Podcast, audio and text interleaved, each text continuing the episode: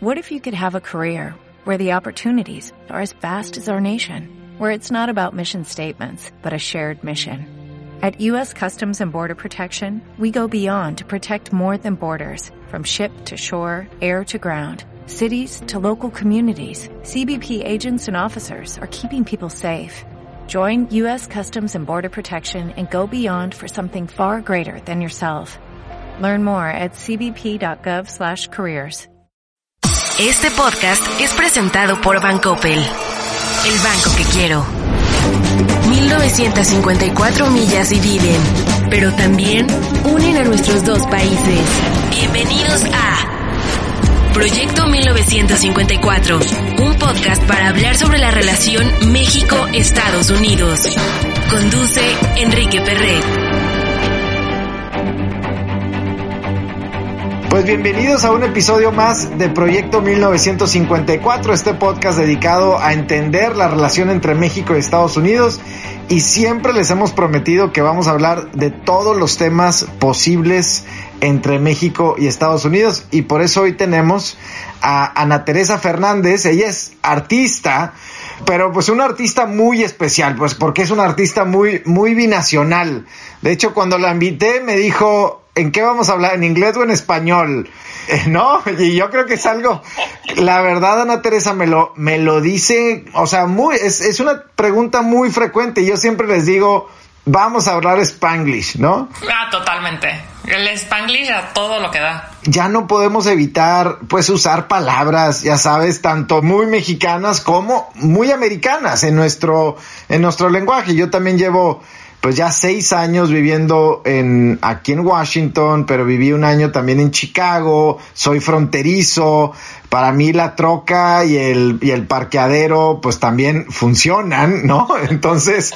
No, completamente. La, la troca y aparte también en la radio escuchas cada palabra, o sea, la recuesta, pido, eh, es, es la recuesta de la canción o la aseguranza, o sea... Y no es que esté mal, digo, mucha gente lo califica como algo, está mal, no está mal dicho. Es folclor.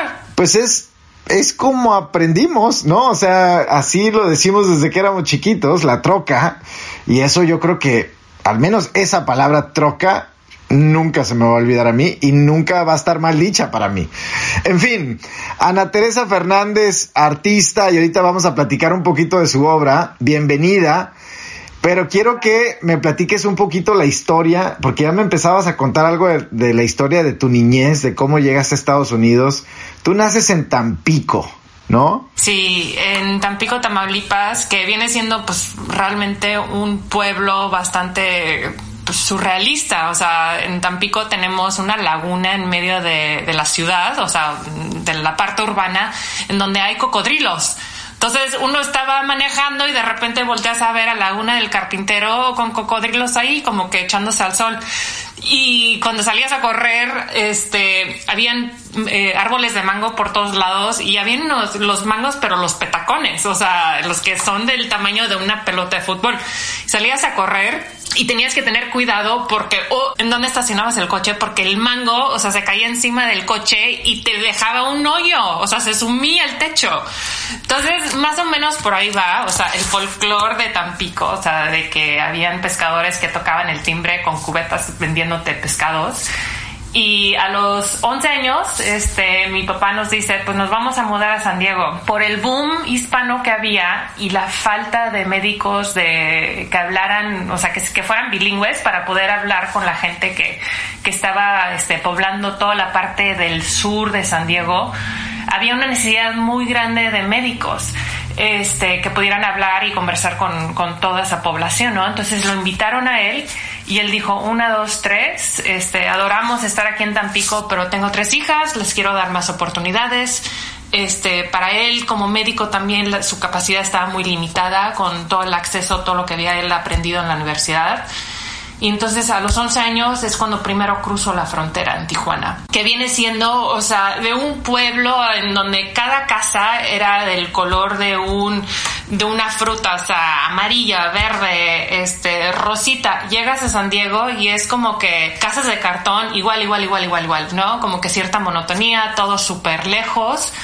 Y es un pues un choque al sistema, ¿no? O sea, el, los olores clásicos de la calle de México, o sea, todo eso como que de repente es mucho más tenue, ¿no? ¿Te costó trabajo entonces? O sea, te... Muchísimo. ¿Sí? Yo quería regresarme, o sea, yo así como que, ¿dónde está mi boleta de regreso?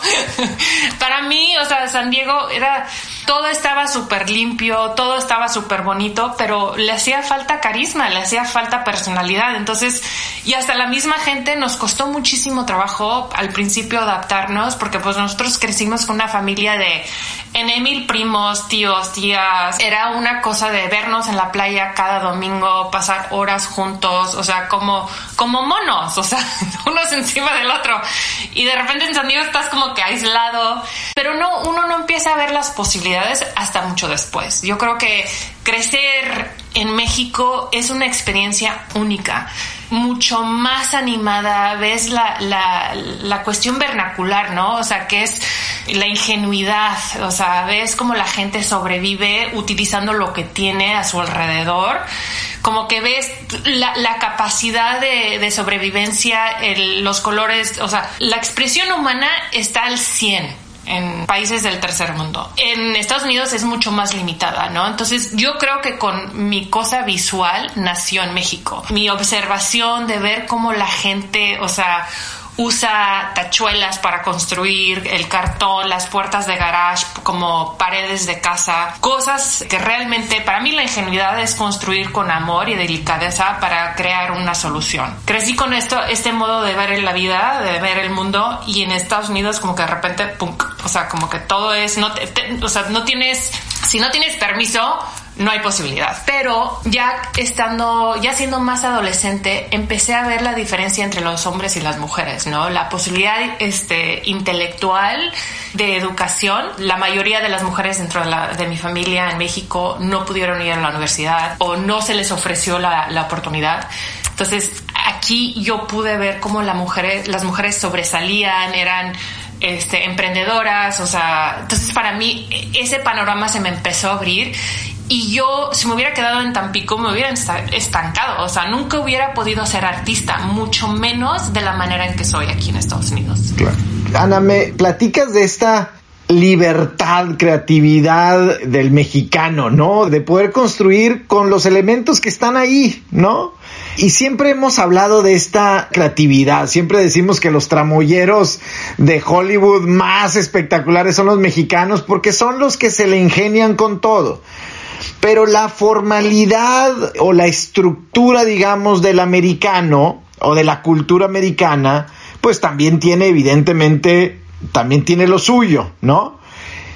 ¿Crees tú que esta combinación, cuando hablamos mucho de la frontera, por ejemplo, la frontera San Diego, Tijuana, bueno, este, aunque no están pegadas, pero esa región, Juárez, El Paso, ¿tú crees que esa, la combinación entre lo mexicano y lo americano es algo especial? O sea, entre esa creatividad mexicana, pero también la formalidad americana, ¿crees que es como una nueva cultura? Sin duda, o sea, para mí, el, como mi manifiesto siempre ha sido es mejor pedir perdón que pedir permiso.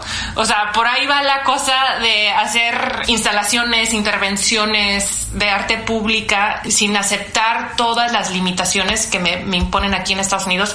Sin embargo, el hustle americano, o sea, lo tengo al 100%. O sea, el, la tenacidad de querer sobrevivir y sobresalir, o sea, es una mezcla muy interesante que yo creo que solo viviendo en lugares fronterizos tienes acceso directamente a que no se te olvide ni uno ni el otro, a que no se te olvide que tienes esa parte folclórica tuya, o sea, de mexicana, de, de, ser ingenuo, no ingenuo, pero de ingenuidad.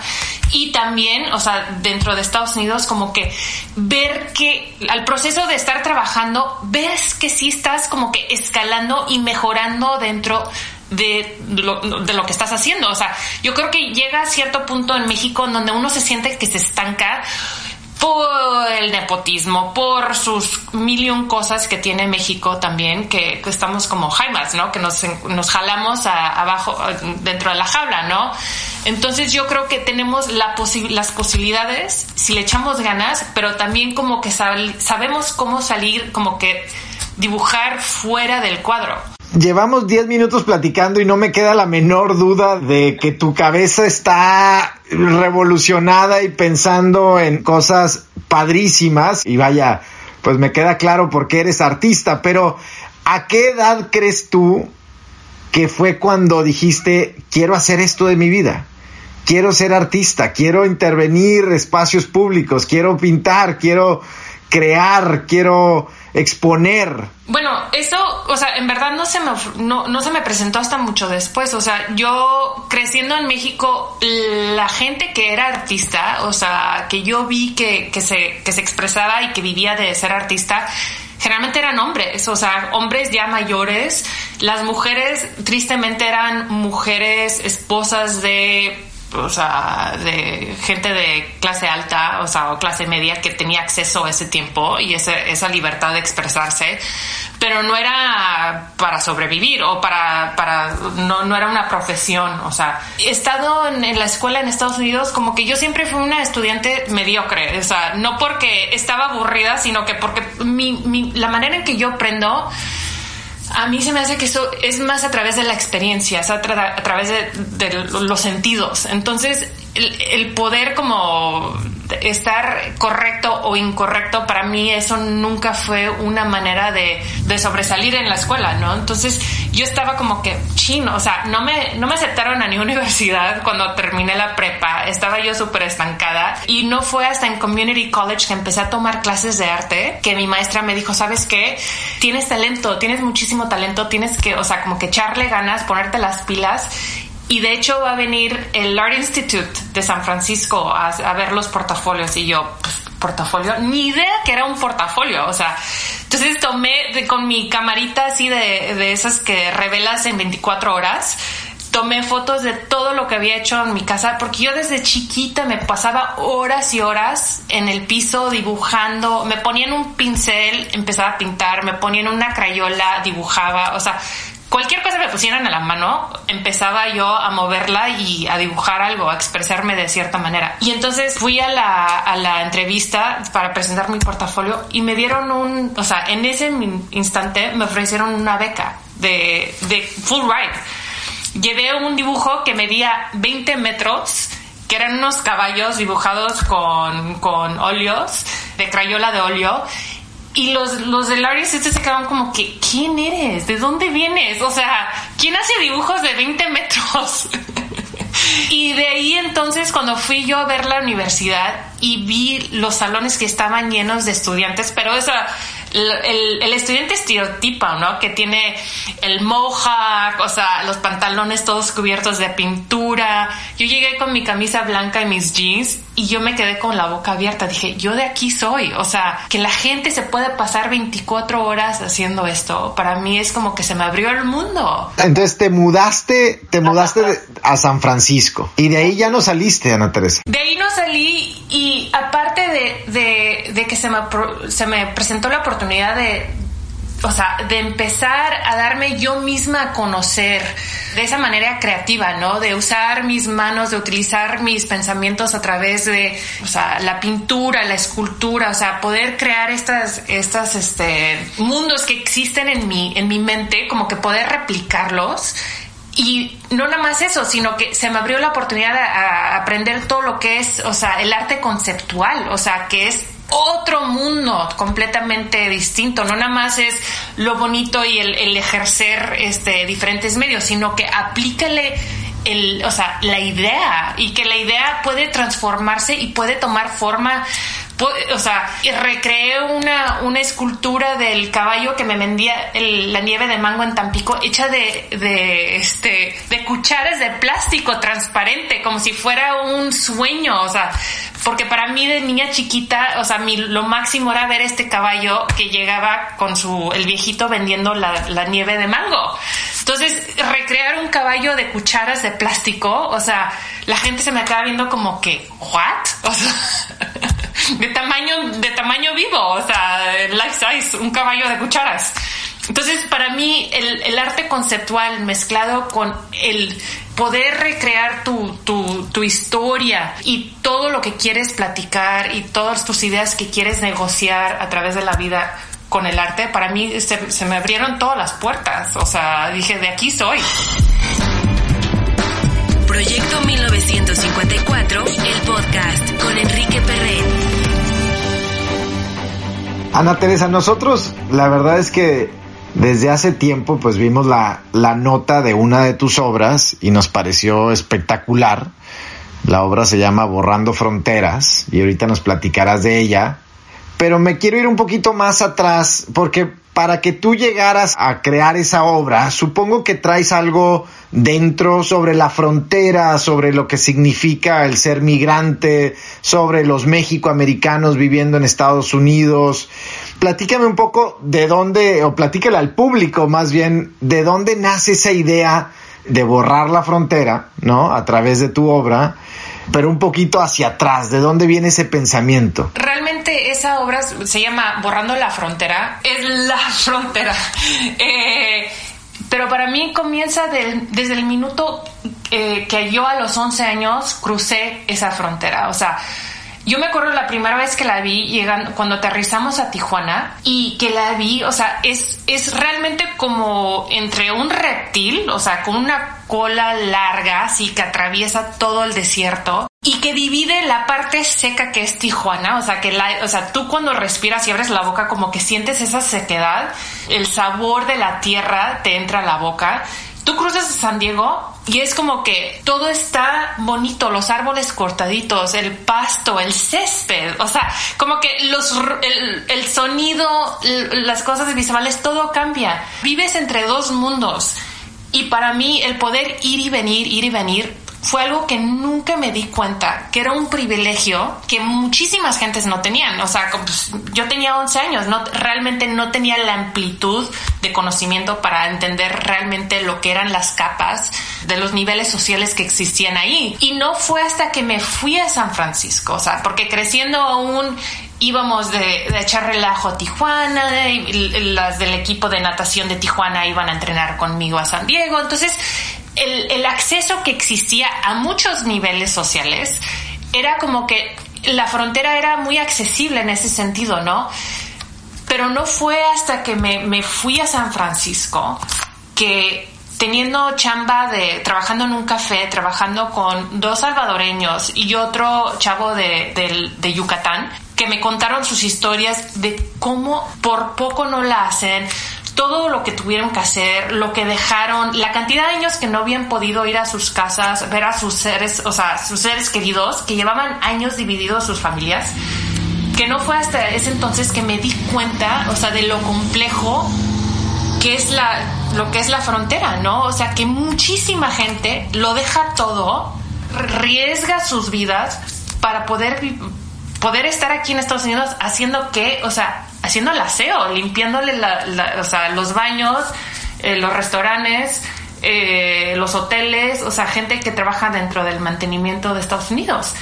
Entonces, al, escuchar estas historias, este, cuando estaba yo en la universidad, que fue en el 2001, mi mamá empieza a tomar clases de fotografía y usa la frontera como su tema y entonces ella empieza a ir a la frontera y empieza a verla de manera como de arqueo, como una arqueóloga, o sea, la, literalmente la pared la empieza a ver cómo se está carcomiendo la gente que vive a su alrededor y empieza a tomarle foto a los coyotes, a los migrantes. Entonces empezamos a intercambiar historias, tanto ella de los migrantes que están intentando cruzar y yo de los migrantes que ya habían cruzado. Me dice, gordita, tienes que venir a playas, te tengo que mostrar playas. Es un, es un lugar increíble, en el sentido increíble, de, o sea, complejo, lleno de tristeza, lleno de posibilidades. Y yo, yo creo que fue en, la primera vez que fui, fue en el 2002, 2003, que mi mamá me llevó a ver. Conocimos a migrantes que estaban ahí, este, durmiendo en el suelo, o sea, tratan, ya habían tratado de cruzar nadando. Son se tejen una serie de historias a través, empezando desde sus, sus, lugares de donde ellos vienen, que vienen desde el sur, desde por ejemplo, desde la Riviera Maya, o sea, hasta la frontera ahí misma que muchos atoran, y la gente que ha tenido el acceso de poder cruzar ilegalmente, o sin documentación que, o sea, que están haciendo sus vidas. Entonces es como que son niveles y niveles de historias que, que vas como que acumulando, pero para mí no fue hasta el 2005 que ponen los barrotes, que son los rieles de trenes, este, ahí en, en playas, utilizan este espacio que son entre los rieles de tren para que la gente pueda venir allí a tocarse, o sea, a abrazarse, a besarse, a tener comunión. Antes de los del acero que hoy hay ahí, ¿qué había? Eran unas, este, como, eh, no, no, no eran cemento, eran unas como, eh, eh, era de metal, como un, de esas que son así como que tienen olitas de metal, o sea, unas páginas de metal enormes que habían sido utilizadas para aterrizar los aviones en, la guerra del Golfo Pérsico que el gobierno las rehusó para poner, las instaló. ¿Qué vamos a hacer con esto, con todos estos pedazos de metal? Vamos a hacer la, vamos a construir la, la barrera, o sea, la frontera. The Wall se carcomieron tanto por el, por el mar que las quitan, en el 2005 las quitan, ponen estos rieles de tren y entonces eh, se vuelve o sea, horriblemente se ve como una prisión, o sea, de, de, lejos, una cárcel, ¿no? Sin embargo, existe un espacio de como 8 pulgadas, 10 pulgadas, en donde la gente dice, mira, nos podemos tocar, nos podemos ver. El, los domingos se vuelve, o sea, las visitas dominicales, en donde van familias de todos lados de México, del, del sur, más allá de México, vienen gente de todos lados de Estados Unidos. Vienen a pasar el domingo juntos. Por horas pasan comiendo, abrazándose. Y tú ves como la gente se toca, se abraza, o sea, y no se deja, o sea, se pasa horas, o sea, o sea, abrazados. Y es como que su nutrición emocional, psicológica, ¿no? Y para mí es como que tú ves esto y como ser humano se te llena el corazón, pero también como que te da una tristeza que dices tú, que solo tengan estos días, estos momentos para poder como que tener esa energía de, de, otro ser humano, o sea, que realmente necesitamos. Y no fue hasta el 2011 cuando Obama dice no más la, ya no más visitas dominicales, vamos a cerrar acceso, la gente ya no puede tener contacto físico. Y ahí es cuando aunque ya llevaba este años yo haciendo performance, o sea, intervenciones de, de acciones ahí en ahí en la, en la frontera tanto como barriendo la arena, utilizando mi vestido con mis stiletos o trapeando el mar ahí fue en el 2011 cuando yo vi que la gente ya no tenía acceso a tocarse, o sea, ya no tenía acceso a poderse abrazar, que dije, ¿sabes qué? Ahorita es cuando. O sea, esta bestia que para mí siempre había sido algo muy difícil de de como, como le llaman aquí, ¿no? El tackle, o sea, el, se me hacía como que una, un obstáculo tan grande, como dices, ¿qué, ¿qué, le pones encima a la, cerca? O sea, ¿qué le pintas? ¿Qué le, ¿Qué le haces? Y en ese momento, o sea, cuando vi esa prohibición de, del tacto humano, dije, ahorita es cuando. Y un día en la mañana, de repente, o sea, se me vino a la mente, la tengo que borrar. Así, tal cual. dije, pues soy pintora, ¿por qué no la borro? Y le yo me acuerdo que como a las 7 de la mañana le hablé a mi mamá y le dije, ma, creo que tengo que borrar la frontera. Y me dice, ¿qué? Sí, o sea, la borro, la pinto de azul y la borro. Y me dice, gordita, tienes que venir a Tijuana. Lo hacemos este fin de semana. Vente y lo hacemos.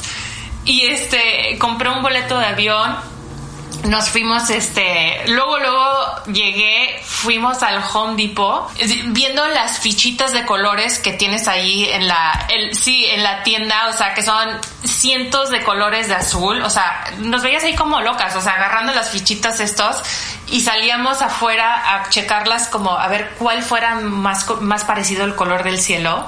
Entonces entrábamos, salíamos, entrábamos, salíamos y la gente nos veía así como que, ¿qué están haciendo estas dos locas?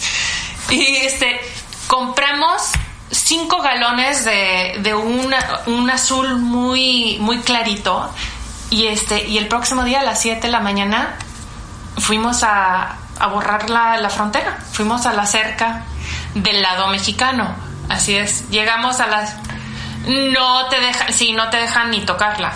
Pero lo más chistoso, o sea, dos, dos anécdotas. Una es que la persona que me filmó, es un videógrafo que trabajó por muchísimos años en Star Trek haciendo editación y su, lo que él hacía dentro de Star Trek era que la gente pudiera pasar paredes. O sea, esa era su única cosa que hacía en Star Trek. Y él fue el que, el que me filmó a mí, eh, Greg Reinoff. Y este, entonces llegamos ahí, montó su cámara. A los 10 minutos de estar, de empezar a pintar, o sea, y toma cuenta que era cuando la gente, nadie tocaba la frontera, o sea, nadie realmente la había tocado, todo estaba así perfectamente limpia. A los 10 minutos de repente escuchamos las sirenas de los policías y dije, no hombre, de aquí ya, o sea, al bote, nos vamos. Y estaba yo trepada en una escalera y a este, los policías en su altavoz de que bájense de la escalera. Eh, y llegaron los policías, ¿qué se creen que están haciendo? O sea, 20 minutos, sea, que deberían, deberían, saben que, que están este, este, ¿qué, me dijeron? ¿Quién te crees? Este, no, ¿cómo, cómo puedes, o sea, pensar que puedes nada más destruir la, la frontera? Le dije, destruir, o sea, no, pues la estoy pintando de azul, la estoy borrando. Y me di cuenta que cada vez que me hablaban me decían señorita por traer el vestido puesto. Y, este y ahí es cuando empecé a tener me di cuenta que pude tener una conversación y debatir un poco con los con este con Border Patrol. Y les dije mira soy mexicana. Lo único que quiero hacer es crear la ilusión de que hay un hueco en la frontera o sea es como si no estuviera aquí. O sea nada más la estoy pintando azul se lo les ruego por favor nada más déjenme terminar lo que empecé. Y después de 45 minutos me dijeron bueno ya o sea ya estuvimos contigo, ya termina lo que estás haciendo y cinco horas después fue cuando terminamos de hacer Borrando la Frontera. Y es cuando supimos que realmente sí había funcionado porque había un, hombre que estaba corriendo y estaba griti, griti. ¡No manches! ¡No está! ¡No está! ¿qué, ¿qué pasó? Me bajé a la escalera. Me dice, pues es que yo corro todos los días a la, aquí vengo a tocar la cerca, este, desde mi casa y cuando venía corriendo pensé que la estaban quitando, pensé que la estaban tumbando y veo que la estás pintando. Y me dice, sí, en verdad funciona, o sea, te da la ilusión de que un hueco de la frontera no, no está y te hace pensar que si esto no existiera aquí. ¿Y la, la volvieron a pintar después? ¿La pintaron de otro, de otro tono? ¿O sigue un poco por ahí tu pintura azul? No, duró, duró el año, hace un año y medio, ya como que ya muchos artistas han ido allí y han estado pintando y haciendo diferentes intervenciones pero duró muchísimos años como la pieza borrando la frontera y había hay muchas gentes de Tijuana que o sea que saben sobre la pieza que la respetan que la cuidaron cada vez que se estaba este como que cambiando de tono a un poco naranja me, llamaban o me mandaban una nota oye Ana necesita que le, que le pases como que una manita de gato entonces iba y le ponía otro tono y cada vez que iba la gente que estuviera allí me ayudaba. O sea y había gente de todos lados del mundo este ya sea eh, periodistas o gente queriendo cruzar y siempre se volvía toda una conversación con la gente que estaba ahí. Qué padre historia, Ana. Ahorita que decías esto de las familias que van y se tocan o antes, porque como bien dices, ahora no está permitido ya. Y estamos hablando de nuestro podcast, por eso se llama así, 1954, pero son las 1954 millas que dividen a nuestra frontera. ¿no? Y tuve la oportunidad el año pasado, hace ya, bueno, hace un año, de ir al lanzamiento de un documental que se llama The Three Minute Hug, el abrazo de los tres minutos, en Ciudad Juárez y El Paso, un documental increíble sobre un momento, un momento en particular en el año en el que las autoridades de Estados Unidos y de México, digamos que se hacen locos, ¿no? No está permitido pero se hacen de la vista gorda, como decimos en México, y permiten que ciertas familias de manera muy organizada se encuentren a lo largo del río, que está seco, que no en una parte en donde no hay río, y por eso se llama el abrazo de los tres minutos, porque las familias llegan y se abrazan con tanto cariño y con tanto afecto, pero digo, yo estuve ahí, vi el documental y yo soy de la frontera y luego me quedaba este sentimiento de, de que la mayoría de la gente no entiende eso, de esa necesidad de que no se han visto, o sea, padres y madres, hijos, esposos, nietos, que aunque viven de un lado y de otro lado de la frontera, Ana, puede vivir una familia de, en Tijuana y una en San Diego, y por no poder cruzar no se han visto en 10 años. Lo más, y alguien en, en Ciudad de México te diría, bueno, pues, pues que se vean, ¿no? O sea, no es tan sencillo, ¿no? No es así de fácil. Y justo eso es lo que representa esa frontera. Ese límite, ¿no? Es un límite, es una barrera. ¿no? Para mí es el, eh, hay una, hay una línea muy bonita de Bell Hooks, que es una escritora acá en Estados Unidos y que eh, habla de ¿De dónde empieza aislarse de la empatía, o sea, los humanos? O sea, y nos empezamos a automutilar, o sea, para no sentir. Y para mí, la frontera es como una automutilation. Sí, o sea, le estás quitando, o sea, le estás, estás realmente creando un espacio físico en donde es como no tener acceso a un brazo, o sea, es estar, o sea, está ahí, o sea, están ahí el del otro lado tus familiares y que tú no los puedas abrazar y quieras o no, o sea, el tener acceso al abrazo, al beso, al vas a estar bien, el apretón de la mano, o sea, es el pan nuestro que necesitamos, ¿no? Y cuando se nos o sea, cuando no tenemos acceso a eso, es como si nos estuvieran quitando un brazo. O sea, tienes que aprender a existir sin ese brazo. Entonces, tienes que aprender a cómo existir sin el apretón de tu mamá. O sea, tienes que aprender a existir sin el abrazo de tu hijo. Y llegan, llevan familias que, o sea, que lo que veíamos en las visitas dominicales, que no se habían visto en 35 años, en donde los abuelos veían a sus nietos por primera vez, los apretaban, los abrazaban, y por ahí por eso nació Borrando la Frontera, porque para mí cuando quitaron el acceso a eso, dije, o sea, ¿Cómo, cómo, cómo es posible 8 pulgadas de pared nos quiten tanto? Nos quitan un mundo entero. Sí.